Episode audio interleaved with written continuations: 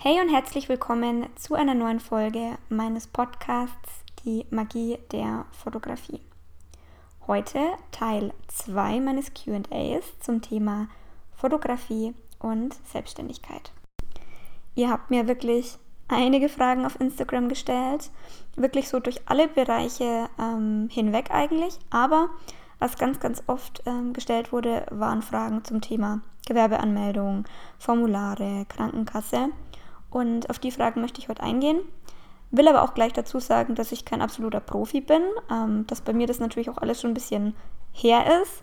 Ich mich aber auch im Internet noch mal ein bisschen eingelesen habe. Und ja, ich würde sagen, wir fangen jetzt einfach mal an. Die allererste Frage, die auch wirklich häufig von euch gestellt wurde, ähm, war, wie melde ich mein Gewerbe als Fotograf überhaupt an? Und es ist schon es ist schon mit ein bisschen Aufwand verbunden, mm, aber es ist auch keine total große Sache. Ähm, das Gute ist, dass die Bezeichnung Fotograf nicht geschützt ist. Also jeder kann sich Fotograf nennen. Mm, es hat manchmal Vor- und manchmal Nachteile, aber das ist schon mal relativ easy. Und die Anmeldung beim Gewerbeamt kostet dann zwischen 10 und 50 Euro. Und das ist ein bisschen abhängig davon, wo ihr wohnt.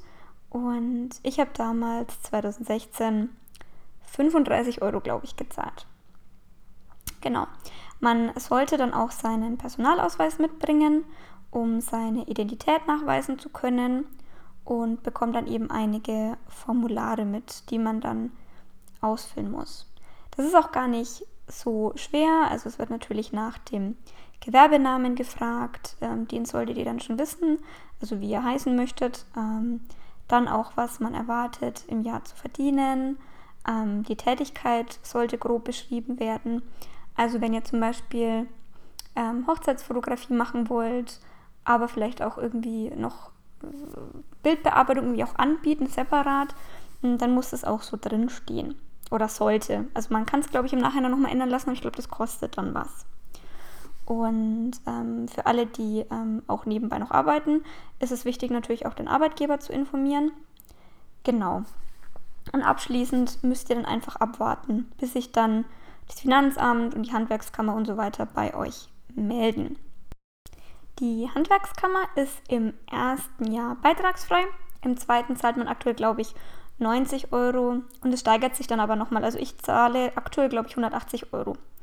Genau, also ja, das Ganze ist schon ein bisschen Aufwand, aber hey, wenn ihr schon ewig irgendwie davon träumt, euch selbstständig zu machen und auch wenn es nur ein Nebengewerbe ist, man fühlt sich so, so gut, wenn man da dann ähm, schlussendlich dann seine, seine Gewerbekarte in der Hand hält, ähm, wo dann drauf steht. Also bei mir stand ja dann Lisa Donne, Fotografin, Lichtblicke Fotografie, also damals noch. Ähm, und es war für mich so wirklich, boah, ich bin jetzt selbstständig. Das war so der, ja, so ein richtig großer Schritt einfach. Von daher, ähm, Arbeitet euch dadurch. Es gibt im Internet ein paar gute Seiten, wo auch ähm, nochmal ein bisschen erklärt wird ähm, zu den ganzen Formularen, was da wie wo stehen muss. Das kann ich euch gerne in den Show Notes verlinken. Aber traut euch da auf jeden Fall ran. Zur nächsten Frage. Äh, wie viel kostet die Krankenkasse? Ja, also als Selbstständiger kann man ja generell erstmal entscheiden, ob man sich privat oder gesetzlich versichern lässt. Ähm, das muss jeder für sich selber entscheiden. Ähm, es gibt da, denke ich, ja, einige Vor- und Nachteile. Ähm, ich habe mich aber damals für die gesetzliche Krankenversicherung entschieden, weil man da einfach leicht auch wieder wechseln kann. Also bei der privaten ist es anscheinend nicht so einfach, da wieder zurück in die gesetzliche zu wechseln. Von daher ähm, bin ich dann auch damals einfach bei der AOK geblieben. Da war ich eigentlich immer ganz zufrieden und habe mich da dann auch ganz am Anfang für 149 Euro versichern können. Ähm, das steigert sich natürlich dann auch, ähm, je nachdem, was ihr einnehmt. Aktuell bin ich bei ein bisschen über 200 Euro. Ähm, also es ist eigentlich schon Batzengeld, aber ich finde es auch noch okay. Ähm, kommt natürlich auch noch darauf an, ob ihr dann noch irgendwelche Zusatzoptionen ähm, mit dazu bucht und Pflegeversicherung und so weiter. Aber die reine Krankenkasse ähm, ja, liegt bei mir jetzt aktuell bei knapp über 200 Euro. Genau. äh, hast du von Anfang an Umsatzsteuer zahlen müssen? Also, nein, ähm, ich war ja die ersten zwei Jahre noch Kleinunternehmer und damals lag die Umsatzgrenze bei 17.500 Euro. Also wenn man bis dahin verdient hat, ähm, dann war man eben Kleinunternehmer und musste keine Umsatzsteuer zahlen. seit 2020 liegt sogar bei 22.000 Euro. Und man kann sich aber mh, mm, von Anfang an von der Kleinunternehmerregelung befreien lassen. Also das hat den Vorteil, dass zum Beispiel Businesskunden ähm, die Dienstleistung absetzen können und auch man selber eben größere Anschaffungen versteuern kann. Bei Privatkunden ist es aber eigentlich gar nicht mehr so schlecht, weil die dann natürlich nicht nochmal extra die Umsatzsteuer ähm, obendrauf zahlen müssen, sondern der Preis eben so ist, wie er eben ist und da nicht irgendwelche Kosten dazukommen. Genau.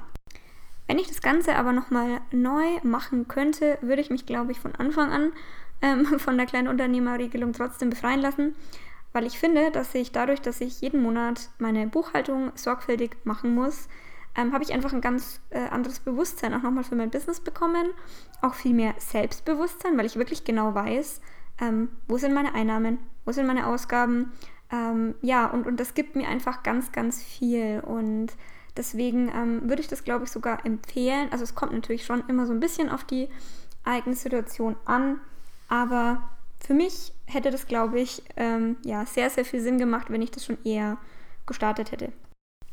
Die nächste Frage ist, ob ich mein Kameraequipment versichert habe. Ähm, also, ja, mittlerweile habe ich es äh, versichert. Ich bin bei kameraversicherung.de. Ich zahle da 300 Euro im Jahr. Und da ist pauschal, ich glaube, bis zu 20.000 Euro oder so versichert. Also wirklich ähm, ziemlich gut, weil ich war jahrelang nicht versichert und mir ist dann wirklich ein richtig blöder Unfall passiert, wo dann meine komplette Kamera und äh, ein mega teures Objektiv komplett im Eimer waren. das war nicht schön. Ich war am Boden zerstört ähm, und seitdem habe ich dann gesagt, okay, nee, ich muss meine Kamera versichern, sonst ähm, drehe ich durch, wenn das nochmal passiert. Also ich kann das auch euch wirklich nur empfehlen, ähm, vor allem wenn ihr auch mehrere ähm, Geräte habt, mehrere Objektive, ähm, macht das auf jeden Fall Sinn. Also ich setze euch den Link von der Versicherung da auch nochmal in die Show Notes. Jetzt kommen wir zum Thema Bildbearbeitung. Da habe ich auch noch ein paar Fragen bekommen. Ähm, eine der Fragen war, wie lange ich denn äh, brauche, um meine Bilder an die Kunden auszuliefern. Und das Ganze kommt eigentlich immer so ein bisschen aufs Shooting an, ist ja logisch. Also für größere Reportagen brauche ich länger als für ein einfaches kleines Business-Shooting. Ähm, meistens gebe ich bei meinen Kunden zwischen sieben und zehn Tagen an, versuche aber schon immer jedes Shooting ähm, so bald wie möglich abzuarbeiten und an die Kunden auch rauszuschicken. Einerseits freut es natürlich die Kunden ähm, und ich komme nicht durcheinander, weil ich hasse es total, wenn ich irgendwie zehn unbearbeitete Shootings am PC liegen habe. Ähm, ich bin da schon irgendwie der Typ, der ja, der das einfach abgearbeitet haben möchte, wenn ich ein neues Shooting starte. Und das ist natürlich nicht immer möglich. Ähm, aber ich bin auch jemand, der immer am liebsten das Neueste bearbeiten möchte. Einfach weil es gerade stattgefunden hat und weil, wenn es toll war und dann möchte ich mich immer ans Neueste setzen. Aber dann liegen ja vielleicht noch drei, vier, fünf Shootings am PC. Deswegen, ich versuche das wirklich ähm, immer zeitnah zu machen. Sitze dann teilweise auch Nächte ähm, vorm Laptop, aber das ist mir einfach wichtig. Und ähm, wie gesagt, also sieben bis zehn Tage. Meistens bin ich dann schon irgendwie in fünf fertig. Aber das ist auch gar nicht mal so schlecht. Also wenn ihr dem Kunden kommuniziert, ja, das dauert so und so lang, dann ist es natürlich auch ein Vorteil für euch, weil der Kunde sich dann total freut und meint so, hey, krass, damit habe ich ja gar nicht gerechnet. Also ähm, genau, auch noch so ein kleiner Tipp am Rande. So, die nächste Frage ist, äh, mit welchem Programm ich denn hauptsächlich meine Bilder bearbeite. Und hier kann ich eigentlich echt sagen, also zu 99,9 Prozent benutze ich Lightroom, weil ähm, ich Lightroom liebe. Mit Lightroom kann man so viel machen. Man kann ähm, auch kleinere Hautretuschen durchführen. Und ich bin auch so gar kein Photoshop-Profi. Also so die Basics wie Hautretusche ähm, und so weiter, die kann ich natürlich. Aber die wende ich auch wirklich selten an weil ich finde, dass so Sachen wie Muttermale, Fältchen, vor allem Lachfalten ähm, oder auch Feuermale hatte ich auch schon ein paar Mal. Sowas gehört einfach zu einer Person dazu und es macht den Charakter aus. Und ich finde es schade, wenn man das dann einfach wegretuschiert. Ich finde, das wirkt dann oft einfach flach und platt und ähm, ja, das gehört einfach dazu. Ähm, aber so Pickel, also so vergängliche Sachen wie Pickel oder irgendwelche Kratzer oder extrem tiefe, mh, verfärbte Augenringe, weil jemand vielleicht aktuell wirklich schlecht schläft, ähm, das verstehe ich und das retuschiere ich auch. Aber mir ist einfach so ein möglichst natürliches Erscheinungsbild ganz, ganz, ganz, ganz wichtig. Machen wir weiter. Ähm, hier fragt jemand, äh, wie lieferst du deine Fotos aus? Also, ähm, meine Businesskunden bekommen meine Bilder wirklich eigentlich nur als Datei-Download über PicDrop. Meistens einmal in einer hochauflösenden Version und einer für Social Media und das Web. Und meine Familien bekommen alle Bilder auch als digitale Datei, aber auch als Prints und Alben, weil ich selbst liebe es total, durch alte Fotobücher oder generell durch Fotobücher zu blättern und das so mit all meinen Sinnen zu erleben. Also die Haptik des Papiers, der Geruch, die Farben und die Erfahrung, ja, möchte ich meinen Kunden einfach auch bieten. Und deswegen biete ich das jetzt wirklich seit einem Jahr ähm, an, dass es immer dazu Prints oder Alben gibt. Genau. Ähm, nach USB-Stick äh, wird ab und zu noch gefragt, aber die gibt es bei mir einfach nicht, weil das für mich keinen Sinn macht, wenn man auf PickDrop die Bilder halt eh runterladen kann und die dann auch am PC hat. Von daher ähm, eigentlich über PickDrop und bei Familien immer noch als Prints. Genau. Die nächste Frage passt eigentlich ganz gut dazu, denn äh, hier fragt jemand, wo ich meine Bilder bestelle. Ähm, und ich nutze eigentlich seit Jahren Saal Digital, weil ich die preis-leistungstechnisch wirklich Bombe finde und ähm, ich mit der Qualität schon immer total zufrieden war. Von daher, ähm, ja, Saal Digital. Also kann ich auch euch nur empfehlen, wenn ihr irgendwo was bestellen möchtet, ähm, geht dahin. Also nutzt es. Auch der Service ist mega gut. Ich habe da ähm, ein einziges Mal war ein Album ein bisschen beschädigt. Ähm, wahrscheinlich durch, durch den Lieferweg oder durch, durch den Transport halt. Ähm, und die haben mir dann einfach ähm, ja, Neues zugeschickt. Also ohne groß Frage hin und her. Ähm, also das finde ich echt super und kann Saal digital nur empfehlen. Jetzt kommen noch mal ein paar ähm, allgemeinere Fragen, aber die wollte ich einfach noch ganz gerne mit reinnehmen. Die erste Frage ist, wie viel Zeit ich am Tag auf Social Media verbringe. Hm, und mittlerweile sind so ein bis, ich sag mal, zwei Stunden. Ähm, ich versuche immer auf eine zu kommen, aber manchmal liege ich dann schon abends im Bett oder am Sofa und scroll einfach so ein bisschen durch. Finde aber da auch wirklich oft einfach Inspiration und neue Ideen. Von daher ähm, möchte ich es jetzt auch gar nicht total verteufeln.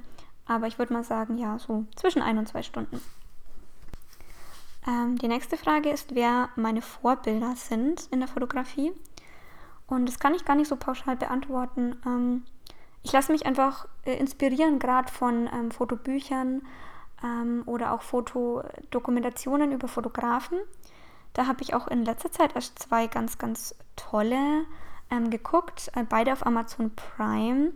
Die eine heißt Love Cecil die war wirklich mega, also die kann ich echt jedem nur empfehlen. Und die andere hieß, ich glaube, Finding, Finding Vivian Meyer. Ähm, die war eigentlich Haus, Haushälterin oder Haus, äh, kind, Kindermädchen, ähm, die aber mega tolle Street-Fotografien ähm, während ihrer Lebzeit angefertigt hat, das aber nie irgendwie in die Öffentlichkeit gebracht hat. Und nach ihrem Tod wurde da dann eben ein Koffer gefunden, beziehungsweise ich glaube mehrere Kisten mit ähm, Bildern von ihr. Also wirklich total spannend. Ähm, guckt die unbedingt mal an. Die verlinke ich euch auch in den Show Notes. Und die allerletzte Frage, ähm, die habe ich auch ein paar Mal bekommen. Wahrscheinlich ähm, auch so ein bisschen ähm, im Zusammenhang mit meiner Schwangerschaft gestellt ähm, ja, wie ich mir nächstes Jahr so vorstelle und was ich geplant habe. Also, ähm, ich möchte auf alle Fälle bis Ende April fotografieren, soweit es geht und soweit es Corona auch zulässt ähm, und mein Körper. Ähm, von Ende April bis Ende Juli möchte ich dann auf alle Fälle eine kleine Pause einlegen ähm, und anschließend einfach gucken, was sich ergibt. Also, es stehen auf alle Fälle ein paar Projekte auf dem Plan für nächstes Jahr ähm, einige ähm, Fotoreportagen und auch ein paar ähm, Businessprojekte. Aber ich möchte wirklich gucken, ähm, ja, wie das alles so funktioniert, wie äh, mein Freund und ich jetzt auch so das neue Leben meistern, wie das alles ähm, zusammenspielt und ähm, ja, abhängig davon dann einfach aus dem Bauch heraus entscheiden. Also ich freue mich sehr auf nächstes Jahr. Ich bin sehr gespannt, was da alles auf uns zukommt. Ähm, ja, und freue mich einfach ähm, auf, eine, auf eine neue, tolle Zeit und ähm, hoffe auch, dass ich da vielleicht auch in meiner Fotografie davon ähm, mich, mich inspirieren lassen kann, dass ich davon ähm, auch neue Blickwinkel einnehmen kann. Und ähm, ja, das ist ja schon ein sehr großer Schritt und das Leben verändert sich da, glaube ich, schon auch so um 180 Grad, wenn man Mama wird oder wenn man Eltern wird. Und ja, wer weiß, vielleicht kann ich dann auch ähm, viele meiner Familien, die ich fotografiere, vielleicht auch noch besser verstehen. Ähm, da möchte ich auf alle Fälle auch weiter mh, hm, meinen Schwerpunkt drauf setzen, auf meine Familienreportagen. Also da habe ich wirklich gemerkt, dass das wirklich so genau das ist, was ich möchte, dass es genau mh, hm, die Fotografie ist, die ich ähm, weiterhin und auch vermehrt betreiben möchte. Und ja, also wir werden sehen. Viele Pläne habe ich nicht gemacht. Ein paar ähm, Projekte, wie gesagt, stehen an. Aber ansonsten lasse ich mich treiben, würde ich sagen. Ja, das äh, war's mit der Folge. Die ist jetzt ein bisschen kürzer geworden, aber kurz und knackig finde ich ja auch immer nicht schlecht. Von daher hoffe ich, dass ihr wieder einiges mitnehmen konntet. Ähm, ich wünsche euch noch eine ganz, ganz tolle Vorweihnachtszeit und ja, ich würde sagen, bis in zwei Wochen.